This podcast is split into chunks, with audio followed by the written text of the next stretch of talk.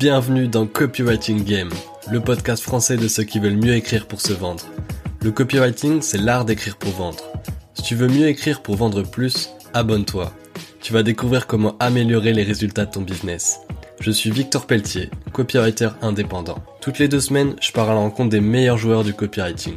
Ils sont entrepreneurs, copywriters ou créateurs de contenu. Ce sont tous des as de la vente et de la psychologie humaine. Je vous partage leur parcours, leur business et leurs réflexions. Nous allons parler marketing, écriture, vente et psychologie. Si cet épisode te plaît, tu peux lui laisser 5 étoiles sur Apple Podcast et Spotify. Bonjour à tous, euh, bienvenue sur Copywriting Game. Aujourd'hui, je suis avec Jasmine. C'est un plaisir de, de, te voir, Jasmine. Comment ça va? Hello Victor, bah ça va, super. Et toi? Ça va. On va pas, on va pas faire comme si on discutait pas depuis euh, une demi-heure euh, juste, avant. Euh, Jasmine, je suis très content de t'avoir sur le podcast. on va parler storytelling. moi, à la base, je t'ai connu sur LinkedIn. J'aimais bien bah, ta plume, j'aime bien ton style et ton storytelling, comme tu, comme t'aimes le dire, t'es une badass storyteller. Donc, euh, en tout cas, c'est un plaisir. Déjà, première question euh, pour, euh, pour introduire un peu. Est-ce qu'on peut définir c'est quoi le, storytelling? Alors, le storytelling, moi, je le vois comme une. Bon, je vais me mettre des storytellers à dos peut-être, mais je vois comme une sous-branche du copywriting. et donc, je définirais comme une stratégie de persuasion. c'est pas forcément, contrairement au copywriting, c'est pas forcément une stratégie à l'écrit. Bon, on la retrouve beaucoup à l'écrit, mais on peut créer des histoires visuelles, des histoires sur des, en vidéo ou même en photo.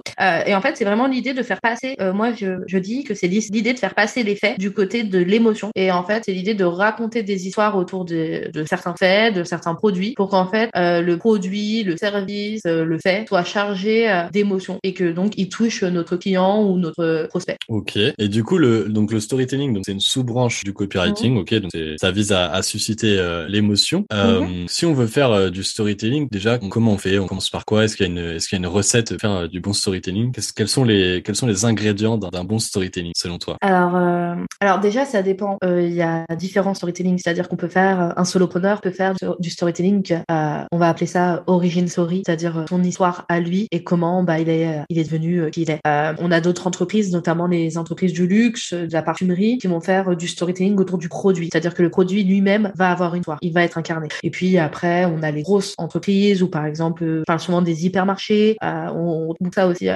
dans la dans la junk food, euh, par exemple McDo ou quoi que ce soit, qui vont faire du storytelling sur le client. Donc déjà, je pense qu'il y a trois types de storytelling dans le milieu du business qu'il faut bien distinguer. Il y a l'origin story, il y a le storytelling produit, il y a le storytelling client. Que ce soit euh, pour les trois, il y a quelque chose qu'on doit retrouver, c'est une sorte de conflit. Euh, il faut qu'on règle quelque chose. Il faut qu'il y ait pas forcément une bonne fin. L'idée c'est pas d'avoir une bonne fin, l'idée c'est d'avoir quelque chose qui évolue, quelque chose qui se règle et qui donne espoir. On n'est pas obligé, bah voilà, de dire moi j'étais, moi j'étais dans la rue, je me suis fait tout seul.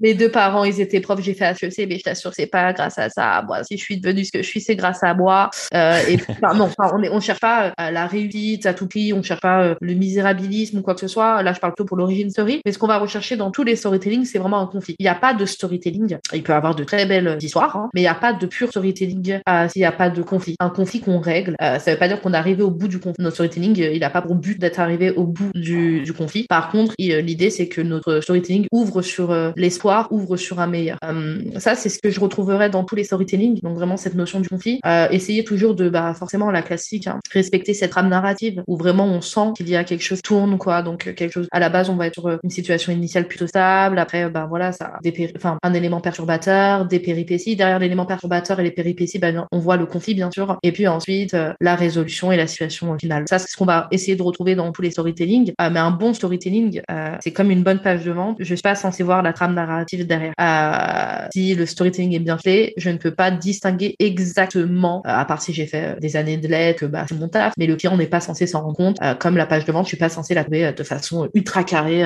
à des, enfin, à IDA, quoi. À il, doit y avoir une cohérence. Exactement. Une cohérence ça, doit, ça, doit, être fluide, quoi. Parfois, il faut que ça soit poreux entre chaque, chaque moment de l'histoire ou moins chaque part, par exemple, de la page de vente. Hmm. Et, voilà, je dirais. Et, et, du coup, quand on parle de conflit, ça sous-entend qu'il y a forcément quelque chose à régler.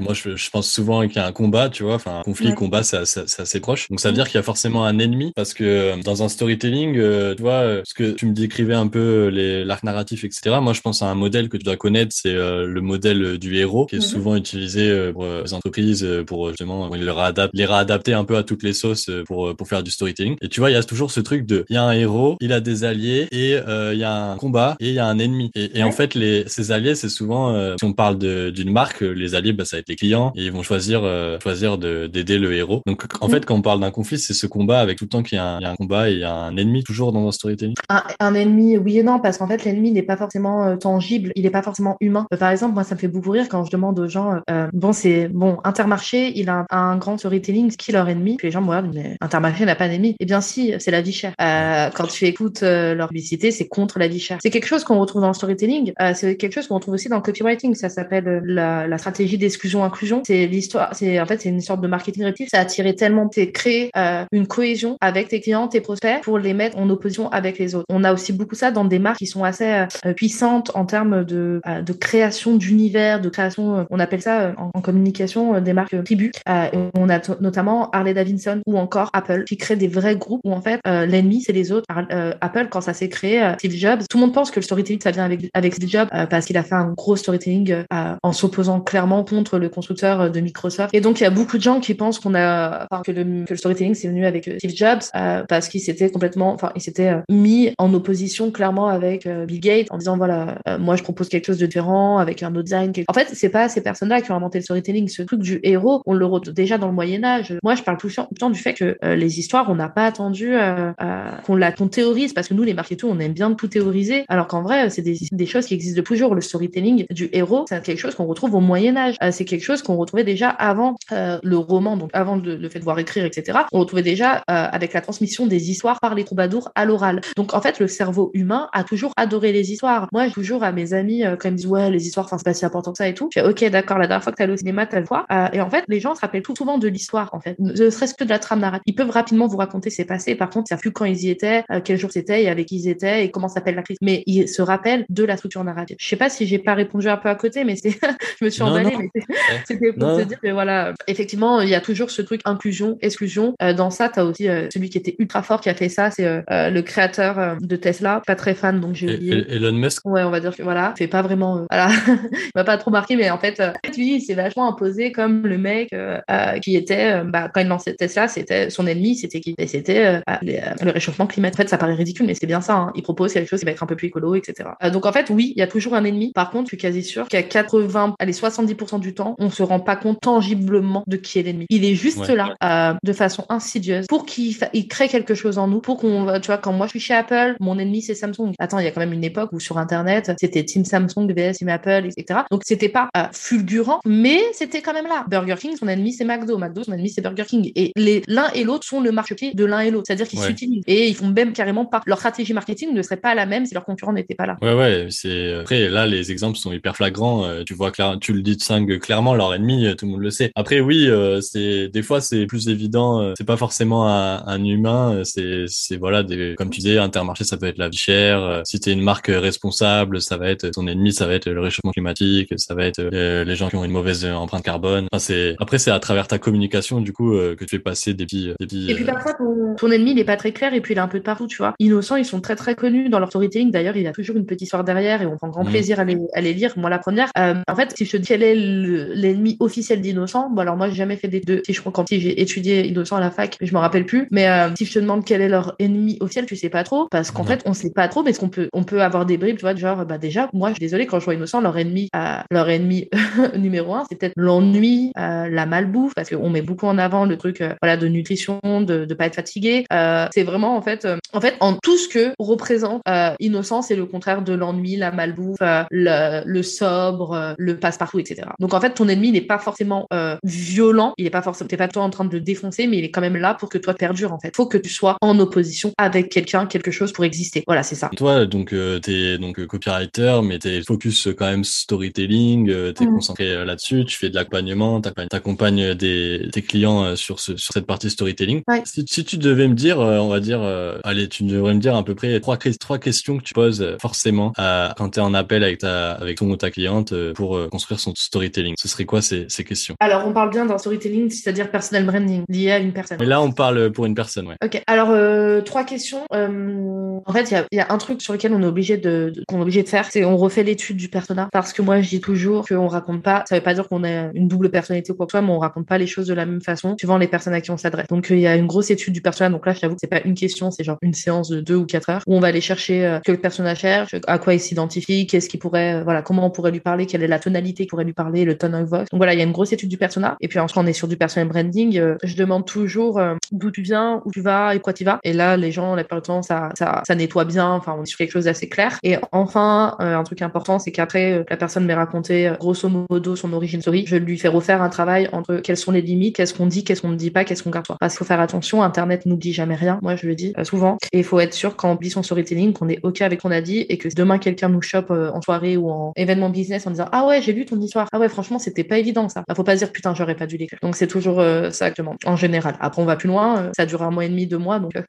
mais oui, c'est une question qu'on retrouve. Du coup, dans le, les limites, des fois, tu as des trucs un peu sombres qui, qui, restent dans les deux côtés et qui, qui n'arrivent pas sur, sur Internet, qui ne rentrent pas dans le storytelling. Ouais, je suis déjà tombée sur des personnes qui avaient des storytelling qui est très. Enfin, on était sur, par exemple, ouais, de la de l'accompagnement de développement perso, de la thérapie. Donc, c'était des, des storytelling intéressants. Il y avait de la douce, de la France. Euh, c'est intéressant parce que, par exemple, lorsqu'on parle de, voilà, par exemple, quand on accompagne pas, des, des, femmes à aller mieux suite à certains événements ou des choses comme ça. Donc, on, on s'adresse quand même à, à, des femmes qui ont des histoires violentes. Et je, je, je alors ça, c'est un, un, peu, alors une leçon business, c'est-à-dire que, par exemple, quand on a des business qui sont un peu tricky, où on a des sujets qui sont tricky, euh, l'idée, c'est pas de pas en parler. L'idée, c'est que moi, je repasse derrière pour vérifier le vocabulaire et le ton. Euh, il y a des choses qu'on peut pas dire comme on pense. C'est-à-dire que si je parle d'agression sexuelle, je ne peux pas dire le mot viol facilement comme ça sur une page de vente. Euh, j'ai déjà accompagné des personnes qui accompagnaient des nanas ou, ou des, hommes ou des femmes à aller mieux suite à une agression, suite à des choses comme ça, donc des thérapeutes. Je relisais derrière en disant non, ça c'est pas possible. Et donc ça c'est mon côté marketeuse mais aussi euh, littéraire où je leur disais en fait je veux pas utiliser tel, tel mot à cet endroit-là dans ton storytelling parce qu'il y a des personnes qui ont qui sont pas prêtes à l'entendre, il y a des personnes qui n'ont pas encore conscientisé ça avec ces termes-là. Euh, donc voilà, donc toujours faire attention à ce qu'on utilise comme mot et toujours se dire je n'écris pas pour moi. Si moi je me suis rendu compte que telle agression ça s'appelait comme ça, si moi je me suis rendu compte que mon, enfin voilà, là je parle de sujets qui vont très loin parce que je suis dans ces milieux-là du voilà du bien-être souvent, etc. Mais euh, si moi je, c'est pas parce que moi je serais à en parler comme ça que les gens peuvent l'entendre comme ça. Et le storytelling, euh, c'est pas écrire, enfin c'est pas parler de soi pour parler de soi. Le but c'est euh, de créer un lien avec des personnes qui nous lisent, de créer un lien avec notre client idéal et donc de parler à lui, de lui parler à et puis se reconnaître en nous. Faut pas lui faire peur, faut pas comme faut pas utiliser une tonne de jargon quand on est dans les métiers de market ou d'autres métiers. On va pas utiliser une tonne de jargon parce qu'en fait les gens ils ont rien idée et ils vont archi pas être intéressés si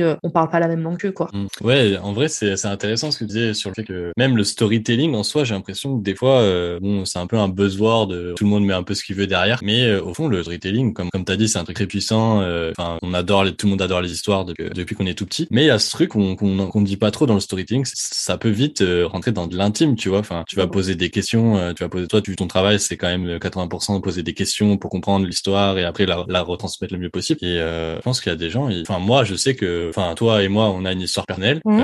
bah, il y a des trucs que j'ai pas forcément envie d'en parler, tu vois. Enfin, euh, j'ai des persos, euh, je, suis, enfin, je suis prêt à partager des trucs de ma vie perso parce que il y a des trucs, faut bien partager un minimum de choses, sinon ça sert à rien de communiquer. Mais euh, ça doit être un travail pas si facile que ça d'arriver à construire une cohérence qui va rassembler des gens, mais sans tomber dans un truc trop intime et sans faire peur que ce soit de la personne qui va raconter son histoire ou de la personne qui va la recevoir. Tu vois ce que je veux dire? Mais c'est intéressant ça parce qu'en fait, avant d'écrire un storytelling, il y a aussi une question qu'il faut se poser. Bon, à part le storytelling qui va aller sur ta page à propos, donc ton storytelling de base, c'est pourquoi je veux faire du storytelling sur Internet? C'est-à-dire qu'est-ce que je cherche? Moi, il y a des choses avec lesquelles je suis très à l'aise euh, que je raconte sur LinkedIn qui sont des choses très violentes, et c'est parce que c'est pas pour euh, c'est pas pour euh, closer. À ce moment-là, quand je raconte euh, que euh, j'ai eu une période de ma vie où j'ai des dépressions, que je suis sortie difficilement, même si voilà, mon but c'est pas de closer que les gens m'appellent en disant waouh t'as vécu une dépression, t'as l'air mieux. Je suis pas psychologue, les gens ils sont pas intéressés par ça. Là, ce que je crée moi, c'est une communauté, une audience. donc pourquoi tu publies? Bien sûr que je vais, si, moi je peux raconter des choses très intimes parce que je fais un peu d'influence. Mon but c'est un peu de faire de l'influence.